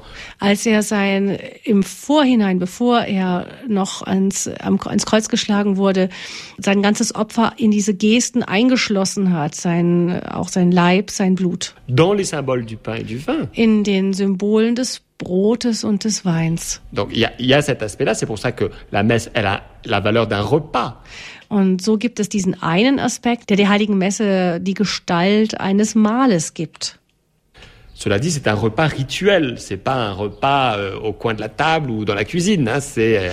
Es ist aber ein rituelles Mahl, also nicht etwa ein Mahl irgendwo am Tisch, äh, am Küchentisch. Tel que les évangélistes nous le racontent, la dernière scène, c'est presque le repas de Pâques, donc un, un, déjà un rite, une sorte de liturgie. Äh, denn so wie die Evangelisten uns es berichten, war das letzte Abendmahl schon so etwas wie das Ostermahl, das Passchamahl, also ein Ritus. Der im Jüdischen ist auch das ein Ritus. Dans le judaïsme, d'accord Enfin, un repas. Mais ça n'est pas que ça, c'est aussi la réalité de ce sacrifice que Jésus a offert sur la croix. Aber es ist eben nicht nur das Mahl, sondern es ist auch eben die Wirklichkeit, die ganze Realität dessen, des Opfers, das Jesus am Kreuz für uns vollzogen hat. Donc la messe, on dit, c'est deux choses. C'est un repas et c'est un sacrifice. Also die Messe ist beides. Es ist ein Mahl und es ist ein Opfer. Ce qui se passe à la messe, quand nous assistons à la messe, c'est à nouveau, d'ailleurs le prêtre nous le dit. Das sagt uns der Priester auch, wenn wir in die Messe gehen, so sagt er das. Voici euh, euh, l'agneau de Dieu qui enlève le péché du monde. Da sagt er ja auch, da heißt es, seht das Lamm Gottes, das hinwegnimmt die Sünden der Welt. Und, ceci est mon corps, ceci est mon sang. Und er sagt, dies ist mein äh, Leib, dies ist mein Blut. À chaque fois que nous sommes à la messe, nous sommes à nouveau non seulement le soir du jeudi euh, avec Jésus et ses apôtres autour de, la, de, de ce repas rituel. Wir sind also, wenn jedes Mal, wenn wir an der Messe teilnehmen, nicht nur zusammen mit Jesus und seinen Jüngern an diesem Tisch äh, des letzten Abendmahls, mais aussi au pied de la croix. sondern wir stehen gleichzeitig auch am Fuß des Kreuzes. Et aussi d'ailleurs devant le tombeau ouvert lorsque les saintes femmes viennent découvrir que celui qu'elles croyaient mort est bien mort mais ressuscité. Und dann natürlich auch vor dem leeren Grab zusammen mit den Frauen, als sie feststellen, dass derjenige, den sie tot geglaubt hatten, tatsächlich tot war, aber eben auferstanden ist. Et qu'il est toujours vivant. Und dass er lebt. Dans la, dans la messe, c'est pas juste un souvenir du dernier repas de Jésus. Also ist es in der Messe längst nicht nur eine Erinnerung an das letzte Abendmahl Jesu. C'est véritablement le mystère de, de, de, de son sacrifice, de sa mort et de sa résurrection sondern in der Messe finden wir das ganze Mysterium seiner, seines Todes und seiner Auferstehung. Tout entier euh, contenu dans des rites et dans des symboles. Und alles enthalten in Riten und Symbolen. Donc il y a une part qui ressemble à un repas. Mais il y a une part qui ressemble véritablement à un sacrifice. C'est pour ça que souvent les hôtels sont, en tout cas la liturgie demande que les hôtels soient sur des marches. Und so gibt es äh, Teile, die an ein Mahl erinnern, aber auch eben Teile, die wirklich an ein Opfer erinnern. So ist es zum Beispiel so, dass eigentlich vorgeschrieben ist, dass der Altar erhöht steht, äh, oberhalb von Stufen. Damit es ein wenig einem Berg ähnele. Voyez, un peu comme, comme un souvenir du Golgotha. Also eine Erinnerung etwas an den Golgotha-Hügel. Qu'il y ait une croix bien visible en, plein centre de la célébration.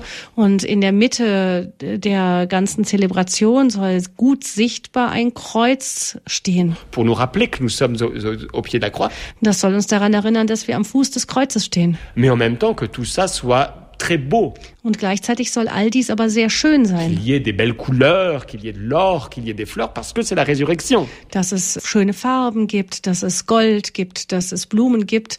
Und das zeigt uns, hier feiern wir auch die Auferstehung. Et du reste, dans la, la messe, euh, selon le rite nouveau, celui de la réforme liturgique. Und übrigens auch in der neuen Messe, also nach der Reform des Zweiten Vatikanums. On a remplacé les anciennes prières de l'offertoire par des nouvelles prières qui sont des bénédictions juives. Da hat man äh, die alten Gebete zum Teil ersetzt durch neue, die jüdische Segnung, Segensgebete eigentlich sind. Tu es béni, Dieu de l'univers, toi qui nous donnes ce pain, etc. etwa gepriesen seist du unser Gott, ähm, der du uns das Brot schenkst und so weiter. On a de très anciennes bénédictions juives liées euh, au rite de bénédiction du pain ou du vin. Wir haben also sehr alte äh, Preis-Lobgebete, die an die Lobpreisung und die Segensgebete des Judentums erinnern in der Messe. Hein? Euh, qui ont été reprises et réactivées euh, à ce moment-là. Und die wieder aufgenommen wurden und die nun eine zentrale Rolle in unserer heiligen Messe einnehmen. Bedeutung der Tempeltheologie für heute, das Thema unserer Standpunktsendung. Père Olivier Thomas, vielen Dank, merci beaucoup für Ihren Vortrag. Ähm, vielleicht ein paar Fragen von meiner Seite noch. En attendant les auditeurs qui vont appeler, je vais aussi me permettre de poser quelques questions. Oui. Sie haben zum einen ähm, diese besondere Beziehung zwischen Kreuzigung und Tempel genannt. Vous avez parlé à un moment donné de cette relation un peu spéciale entre la crucifixion et le temple. Als der Vorhang zerriss im Moment des Todes Jesu. Au moment de la mort de Jésus où euh, le rideau s'est déchiré dans le temple. Was bedeutet das? Was hat das für eine Bedeutung für uns? Qu'est-ce que ça veut dire euh, Qu'est-ce que ça veut dire pour nous aujourd'hui et qu'est-ce que ça veut dire en général ce qui s'est passé là? Alors, le, le, voile du temple qui se déchire, d'abord, il faut savoir que euh, dans des écrits juifs euh, contemporains du Nouveau Testament, Also äh, zunächst einmal muss man sagen, was dieser Vorhang, was dieser Schleier im Tempel bedeutet in den neueren jüdischen Schriften. Par exemple, chez l'écrivain juif Flavius Joseph, euh, il raconte plusieurs fois que, euh, enfin, il raconte plusieurs fois des, des, épisodes semblables où le voile du temple est, déchiré, abîmé, et c'est interprété comme des signes un peu de malheur. Da gibt es zum Beispiel einen jüdischen neueren Schriftsteller, der äh, einen Riss im Tempelvorhang in mehreren, mehreren Geschichten und Darstellungen, die er, er, er beschreibt, äh, aufführt. Und das kann äh, in diesem Zusammenhang jedes Mal als ein, ähm, ein Vorzeichen für ein Unglück gesehen werden. Alors, le, le, le, voile qui se déchire, en fait, il y a un, un double symbolisme. Es gibt da einen doppelten Symbolismus, eine doppelte Bedeutung für diesen Schleier, der zerreißt. Euh, celui qui est derrière le voile, euh, c'est Dieu. Derjenige, der sich hinter diesem Schleier befindet, ist Gott. Et d'une certaine manière, il déchire son, son voile un peu comme le grand prêtre a déchiré euh, ses vêtements euh, parce qu'il est affligé, il est triste euh, devant euh, euh, la mort de son fils. Und da gibt es eben Gott, der so wie der hohe Priester seine Kleider zerreißt, den Schleier zerreißt, als Ausdruck seiner Trauer und ja, sein, seiner tiefen Trauer und seines Schmerzes angesichts des Todes seines Sohnes. Et, et, ça, c'est un, un, un, symbolisme un peu euh, négatif qui, qui, qui montre euh, en quelque sorte l'échec du, du grand prêtre à reconnaître le Messie. Das ist äh, ein also eher negatives Bild, ein negativer Hinweis, äh, der auch äh, verdeutlicht ähm, das Versagen des hohen Priesters, äh, weil er einfach nicht äh, Jesus als den Messias erkannt hat. Mais il y a aussi un symbolisme positif que les pères de l'Église ont, ont, ont bien noté. Es gibt aber auch eine positive Bedeutung in diesem Zusammenhang, den die Kirchenväter auch äh, erkannt und äh, dargestellt haben. Et ça veut dire que, en fait, ce rideau qui séparait les secrets de Dieu, les secrets du temple, de euh, l'ensemble euh, du peuple, ce rideau, tout d'un coup, euh, est, est, est ouvert et les secrets sont révélés. Denn der Schleier diente im Tempelbereich ja auch dazu, das Allerheiligste vor den Augen des Volkes zu verhüllen. Und indem der Schleier zerreißt wird, also die Herrlichkeit Gottes, die bisher verborgen war, dem Volk, dem gesamten Volk offenbar. Veroffenbart sich Gott also seinem ganzen Volk.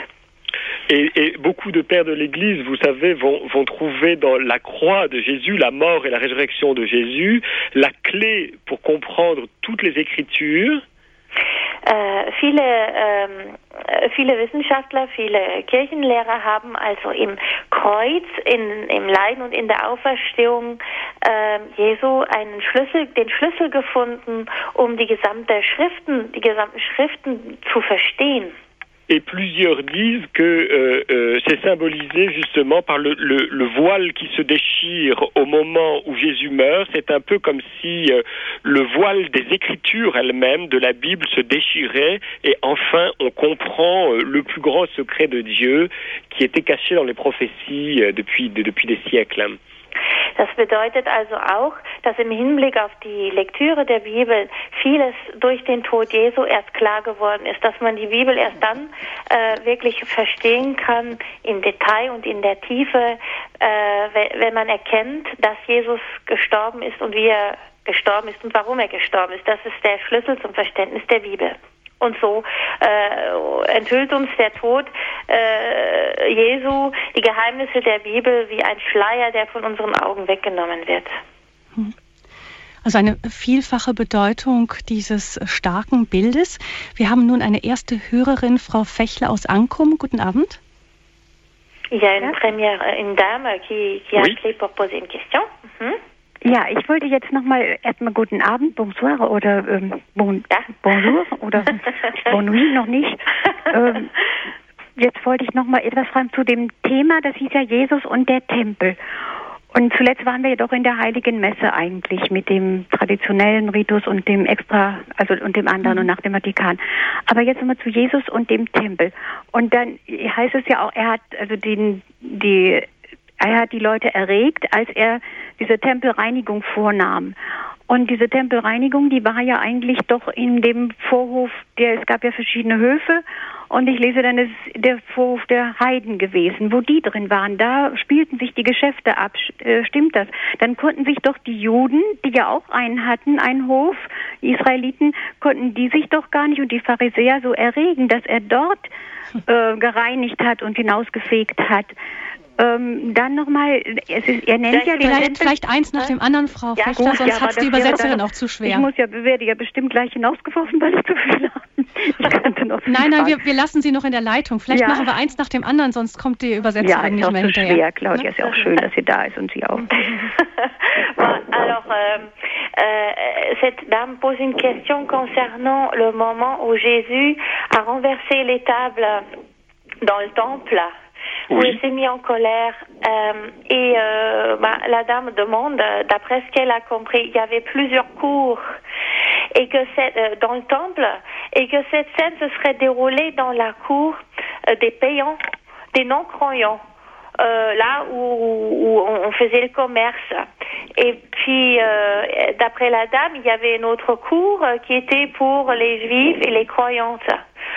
Alors, elle, elle, se demande pourquoi est-ce que les croyantes, les juifs croyantes qui étaient là pour prier, se sont mis en colère contre Jésus ou se sentaient offensés par son geste si cette scène s'est déroulée dans la partie des non-croyants. Euh, il faut d'abord commencer par dire que cet, épisode est, assez énigmatique euh, si on essaye de, comprendre ce que Jésus a voulu faire. Mais une, des grandes interprétations qu'on fait aujourd'hui, c'est que Jésus a, posé là un acte prophétique. Also diese Geschichte ist gar nicht so einfach zu verstehen, wie es in erster Linie aussieht. Man stellt sich da noch viele Fragen hinsichtlich der Bedeutung dessen, was Jesu mit dieser Handlung, mit dieser Tat überhaupt ausdrücken wollte. Eine wichtige Interpretation in dem Zusammenhang läuft, zieht darauf ab, äh, dass man meint, dass es eine prophetische Handlung war, die Jesus da begangen hat. Alors, quel était le, quel était, quel était le sens de la, de la prophétie? Euh, Plusieurs choses sont possibles. Euh, premièrement, on peut imaginer que Jésus, justement, a voulu montrer que la pureté qui était réservée au, au, au cours du, du, au cours des, des, Lévites, des prêtres et puis au cours des Israélites, cette pureté devait s'étendre à l'ensemble finalement du temple et, et finalement euh, à, à, à l'ensemble de, de, de l'univers. C'est une première ein, signification. Eine, eine, mögliche, äh, eine mögliche Interpretation dieser Geste könnte darauf abzielen, dass Jesus da ähm, darauf ähm, hinweisen wollte, dass es um die Reinheit geht. Also die Reinheit des Tempels, die sich nicht nur auf einen Hof oder einen bestimmten Bezirk äh, mhm. bezieht, sondern auf das gesamte Gelände des Tempels oder sogar mhm. darüber hinaus auf die gesamte Welt. Also, also äh, der Glaube oder der Tempel, äh, die Gebete, dass das etwas mit Reinheit zu tun hat, die man nicht beschmutzen darf. Ja, ist der ganze Kult da der ja. war ihm nicht so, es war nicht das, äh, was er für, als zur Verehrung seines Vaters äh, war es damals für ihn nicht so, äh, es entsprach nicht der Ach ja, gut. Mhm. Jetzt Vielleicht hat er noch, er hat noch, ich glaube, ja, da kommt noch, noch mhm. eine zweite, die, die Antwort ist noch nicht zu Ende. Mhm. Mhm. Oui, vous pouvez. Il y avait une deuxième. Oui, et puis alors, mm une autre une autre interprétation euh, possible de cet acte prophétique, alors qui est beaucoup plus sévère, ce serait que euh, à travers euh, euh, le, le, renversement de, de, quelque chose qui était permis à, euh, et qui était même nécessaire pour le culte, euh, de vendre des animaux pour les gens qui voulaient euh, offrir des sacrifices, ou bien de faire du change de monnaie pour ceux qui devaient payer leur drachme au temple. À travers tout cela, Uh-huh. Peut-être que Jésus euh, euh, mettait en cause le système même du temple et, et, et prophétisait en fait la destruction du temple. Et ça, ça c'était très scandaleux, bien sûr. Hm. Dann also eine zweitere und viel äh, ja, noch schwerwiegendere Interpretation, wenn das also so gewesen wäre, wäre das noch schwerwiegender gewesen in dem Zusammenhang, war, dass Jesus ähm, mit dem Umstürzen der Tische äh, eigentlich sagen wollte, dass er dieses ganze System, das äh, Be Besitz genommen hatte von dem Tempel, mhm. äh, äh umstürzen wollte. Also ähm, alles, was den gesamten Handel, das Geld, die, diesen Kaufen der Opfertiere und alles, was damit zusammenhing, was ja auch im Vortrag erwähnt wurde, die Landwirtschaft, die mit einbezogen war, dass all das, dass er damit äh, diesen Tischen das, das ganze System kippen wollte und im Weiteren vielleicht sogar damit angekündigt hat, dass der Tempel zu Fall kommen würde. Personnellement, je, je, je préfère la première interprétation qui me paraît plus plausible. Ich persönlich bevorzuge eigentlich die erste Interpretation, die mir selbst plausibler erscheint als die mhm. zweite. Mhm. Ja, Ein reiner Kult. Sie hatten noch eine zweite Frage? Ja, Jesus, oh, es gibt ja dazu viele Fragen. Man könnte ja auch schon Tempel und Offenbarung, das ist ja auch Jesus, da sagt der, der Pater, dass äh, dann das Lamm Gottes, ja, das ist aber äh, das Lamm Gottes den Tempel ersetzt. Äh, das ist ja erst in äh, Kapitel 21, Vers 22, dass da gesagt wird, ich den einen Tempel sah ich nicht mehr, sondern da die, das Lamm Gottes und also Gott die heilige Stadt. Aber vorher wird ja ständig vom Tempel geredet, auch so in Räumen, also in der Tempel wird gemessen, ein Engel tritt aus dem Tempel, die Stimme vom Thron aus dem Tempel erschallt. Also das wäre auch nochmal ein extra Thema, finde ich. Jetzt nochmal zu diesem, was Jesus sagt. Er sagt ja dann auch diesen Tempel, als die Jünger so schwärmen von dem wunderbaren Bau des Tempels damals, da sagt er doch auch, ähm, ich werde diesen Tempel in drei Tagen niederreißen, was ihm ja dann auch so viel äh, Unwillen eingebracht hat und in drei Tagen wieder auf, also er weist hin auf seinen Tod und seine Auferstehung damit. Oder so wie es Paulus dann auch vielleicht von uns, von unserem Leib sagt, wisst ihr nicht, dass der Geist, der dass ihr ein Tempel Gottes seid und der Geist Gottes in euch wohnt. Aber wenn er so den, er hat ja den Tempel geschätzt als das Haus seines Vaters, äh, war es dann äh, jetzt kann man fast sagen, war es klug von ihm. Natürlich weiß ich, was er damit meint. Aber dass er dann plötzlich den Tempel so, ähm, ja, wirklich auch das Ende des Tempels nicht nur voraussagt, die Zerstörung, sondern auch eben, dass er jetzt das das Neue ist. Er ist der Neue. Da ist er wirklich der neue Tempel. Auf der anderen Seite schätzt er ihn ja als Haus seines Vaters. Also die Frage von Ihnen ist, wie, wie ist da nicht ein Widerspruch da drin? Er schätzt ja. es und trotzdem ja. sagt er selber, dass er es irgendwie ersetzen mhm. wird. Nicht? Gut, okay, die Frage geht mir noch weiter, Frau Wechler. Ah, ja. Alors, euh, il y a une question dans la relation de Jésus au temple. Euh, la dame euh, voudrait savoir comment on peut comprendre euh, cette attitude de Jésus qui, d'un côté, euh, décrit le temple comme la maison de son Père, où on, ressent un grand amour pour le temple, et de l'autre côté, il a euh, par moments une attitude qui semble un peu dure quand il lit, par exemple, que lui-même, il serait capable de détruire le temple et de, le reconstruire dans trois jours, euh, ou quand il dit à ses apôtres qu'il faut pas trop l'admirer, que de toute façon tout ça, ça va être euh, détruit. Alors une attitude plus distante euh, et oui. Ça, c'est. Ouais. Euh, comment est-ce qu'on peut comprendre euh, ce, ce, ce qu'il ressent ou ce qu'il est pour lui, cet temple-là? Oui, je crois que c'est une, pédagogie que Jésus euh, déploie. Mhm pour nous montrer que le temple est à la fois euh, un moyen très important parce que nous avons un corps et que nous c'est en faisant des choses que nous montrons euh, notre amour pour Dieu. C'est à la mhm. fois très important et très relatif parce que euh, justement Dieu, ce qui importe pour lui, c'est le fond de nos cœurs et nos consciences. Et donc il faut les deux, à la fois dire que c'est très important et en même temps rappeler que Dieu est plus grand. Mhm. Einerseits,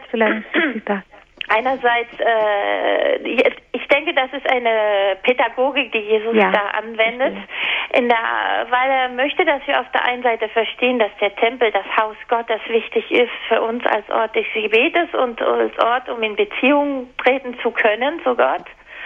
Aber auf der anderen Seite sollen wir nicht vergessen, dass Gott äh, nicht eingeschlossen ist in diesen Tempel und äh, ähm, also dass er größer ist, dass er weit größer ist als als das, was den Tempel begrenzt, dass er darüber hinausgeht, dass wir es also nicht allein am Tempel festmachen. Und das, was er tut, was jetzt kommt, überhaupt größer wird, der neue mhm. Bund. Ja, je comprends. Merci. Vielen, vielen Dank, Frau Fechter, für Ihre Gut. Fragen. Ja, ich habe noch mehr, aber das, ich höre jetzt auf. Ja? Dankeschön und eine, ein, ja, nochmal wieder sowas. Ja? Dankeschön. Dankeschön. Ihnen einen gesegneten Abend noch, Pater Olivier Thomas. Ich erinnere mich daran, äh, ich habe früher schon mal von Ihnen auch Vorträge über den Tempel gehört. J'ai, euh, je me souviens d'autres enseignements que vous avez faits euh, il y a un certain temps sur le temple. Und da hat mich ein Punkt sehr beeindruckt. Et il y avait un point avant tout qui m'avait beaucoup impressionné. Dass offensichtlich es jüdische Texte gibt. Apparemment, il y a des textes juifs. In denen man so spricht, wie die Herr davon spricht, wie die Herrlichkeit Gottes den Tempel langsam verlässt. Dans lequel on décrit comme la gloire de Dieu petit à petit quitte le temple. Und auf der anderen Seite dann parallel dazu, wir sehen, wie Jesus einen ähnlichen Weg nimmt, um wieder zurückzukehren die Herrlichkeit Gottes zurückzubringen. Mais en même temps, on parle aussi de Jésus qui de son côté arrive pour ramener la gloire de Dieu au temple. Also das letzte dann nicht in jüdischen Texten, sondern in unserem christlichen Glauben.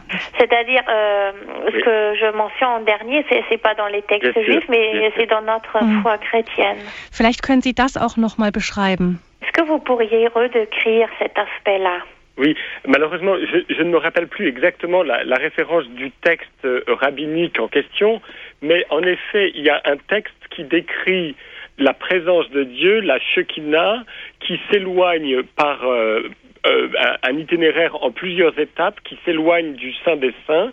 C'est un peu amusant parce que c'est une représentation euh, naïve où, où, où, la présence de Dieu, je ne sais pas, une espèce d'ange, sort du Saint des Saints, va se poser comme un oiseau peut-être sur le bord de l'autel des sacrifices, puis va se poser à un angle du, du toit du temple, puis va passer par le, le sommet des monts, du, du mont des Oliviers, et puis ensuite partir à travers le désert en exil au moment où euh, bah, le peuple lui-même va être exilé.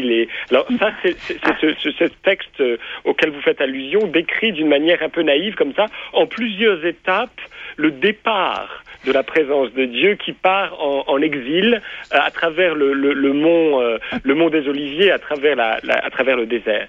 Also, es besser. es gibt also in der Tat einen, einen Text, einen jüdischen Text in diesem Zusammenhang.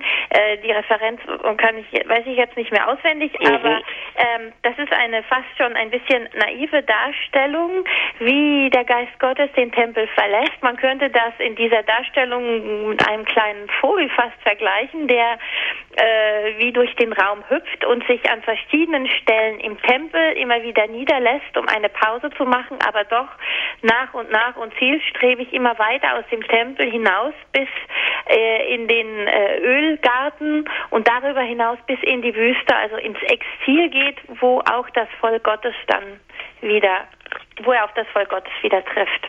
Et, et, alors certains euh, exégètes spécialistes de, de, Saint Matthieu ont proposé que l'évangile de Saint Matthieu, justement, euh, présente Jésus comme la, la, présence de Dieu qui revient dans son temple, puisque si vous, vous faites attention dans, dans, dans, dans, le grand récit de Saint Matthieu, Jésus arrive en fait à travers le désert, hein, où, où, où, il passe 40 jours, où il, va, où il va être baptisé, il arrive à travers le désert par le, le, le, le, le mont des Oliviers, et il va euh, entrer petit à petit dans le temple. Et finalement, au moment où il meurt, le rideau qui se déchire, c'est en quelque sorte l'entrée définitive euh, dans le sein des saints. Alors c'est une hypothèse, c'est pas sûr que ce soit comme ça, mais l'hypothèse est très très intéressante.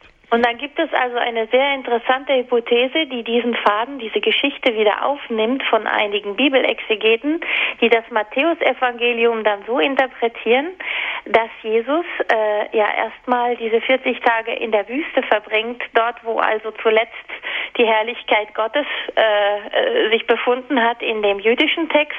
Jesus kommt also aus der Wüste und geht dann über den Olivenhain äh, in Ölberg. den Tempel, äh, ja, äh, vom, Ölberg in den Tempel wo dann der Vorhang zerreißt und die Herrlichkeit Gottes wieder offenbart wird und damit sich der, äh, praktisch der Kreis wieder schließt. Das ist also eine interessante Hypothese, wie Jesus die Herrlichkeit Gottes wieder zurückbringt und für das Volk offenbart. Hm. Immer so eine christliche Sicht auf den Tempel. Wir haben noch eine letzte Hörerin, die wir noch ganz kurz mit reinnehmen wollen. Frau Wick, grüß Sie, guten Abend. Ja, ich wollte bloß sagen mal, eh, also das alles, was jetzt gesprochen wurde, jetzt höre ich endlich mal, dass sie, dass sie spricht von, äh, von der Wüste. Aber ich danke, ich denke an Mose mit dem goldenen Kalb damals. Danach denke ich an den Tempel, wo Christus auf Geld und die Leute dort rauschmäßig was handeln, ja. Und jetzt, wir sehen, jetzt im 20. Jahrhundert nach seinem Tod haben wir Globalisierung und das Geld und das ist fast dasselbe Bild. Danke. Ja, Claudia, kannst du was damit anfangen? Euh, bah, euh, la dame fait encore allusion au, au, moment où Jésus a renversé le temple et elle parle aussi de la scène dans le désert, euh, encore une fois le désert où, où, où le peuple a admiré le veau d'or. Oui. Et elle pense euh, au monde actuel où on parle beaucoup euh, bah, euh, des, des, marchés communs et, et d'argent, oui. où on voit encore un peu le veau d'or euh, qui reprend un peu de place dans la vie, dans les esprits. Oui, bon, ce sont des commentaires qu'on peut faire qui sont quand même très éloignés euh, de, de l'exégèse biblique, hein, parce que il n'y a pas de condamnation de l'argent comme tel, et je ne crois pas qu'il y ait de relation entre le veau d'or et, euh, et enfin pas en tout cas direct dans les textes évangéliques entre l'épisode du veau d'or et puis le renversement des, des tables des, des, des, des changeurs au temple. Also es gibt in den Bibelauslegungen keinen direkten Zusammenhang zwischen diesem äh, goldenen Kalb, das in der Wüste angebetet wurde, und der Reaktion Jesu auf die Tempelhändler. Das ist also äh, äh, theologisch nicht belegt und ich glaube auch nicht, dass damit ausgedrückt werden sollte, dass das Geld an sich verachtet wird. Pater Levi Thomas, zum Schluss noch kurz angesprochen wurde es, der Tempel des Heiligen Geistes sind jetzt wir, unser Leib, sagt auch Paulus. Was ähm, kann das für uns noch bedeuten, dass wir uns als Tempel verstehen, auch mit einem Allerheiligsten in uns? Qu'est-ce que ça veut dire en fait aussi euh, quand Jésus ou quand on nous dit dans la Bible que quand Saint Paul dit que c'est nous le, le, temple de Dieu, que notre corps c'est le temple de Dieu. Est-ce que nous avons aussi euh, euh, le, saint, euh, la sainteté, le saint en nous? Est-ce que nous portons quelque chose en nous? Qu'est-ce que ça veut dire en fait? Bien sûr, ça veut dire que euh, euh, comme Jésus euh, est euh, la divinité en plénitude dans son propre corps, nous participons par notre baptême à euh, euh, nous participons à la grâce qui est faite à Jésus. Alors nous, sommes fils et filles de Dieu par adoption. Mais ça veut dire qu'en nous aussi, une certaine forme de plénitude, de, de, présence nous est donnée. Jesus ist ja äh, erfüllt von der Gegenwart Gottes. Jesus ist ja Gott selbst und wir sind äh, durch unsere Taufe adoptiv adoptiert, wenn man das so will. Wir sind Söhne und Töchter äh, Gottes und haben damit Anteil an dieser an dieser göttlichen Fülle, die Jesus erfüllt. Ça veut dire que Jésus offre toute sa vie, tous ses actes de, de tous ses actes, toutes ses pensées, il les offre comme un sacrifice euh, à Dieu. Et de la même manière à Dieu son Père. Et, et, et, de la même manière nous sommes nous aussi invités à être des espèces de prêtres de notre propre vie et à faire en sorte que euh, euh, ben, notre vie soit une espèce de, temple, notre corps euh, est le, lieu où nous pouvons, euh, bah, par tout ce que nous pensons, euh, disons, faisons, nous pouvons offrir des sacrifices qui plaisent à Dieu. Jesus ist ein Priester, weil er alles, was er tut und sagt, in sich trägt, Gott opfert. Und äh, wir sind eingeladen, in diesem Zusammenhang, genau wie er, das Opfer unseres Lebens zu bringen. Das heißt, dass wir, wie er, wie ein Priester, alles, was unser Leben ausmacht, unseren Körper, unseren Geist erfüllt, Gott als Opfer darbringen und damit Anteil haben an dieser Herrlichkeit Jesu.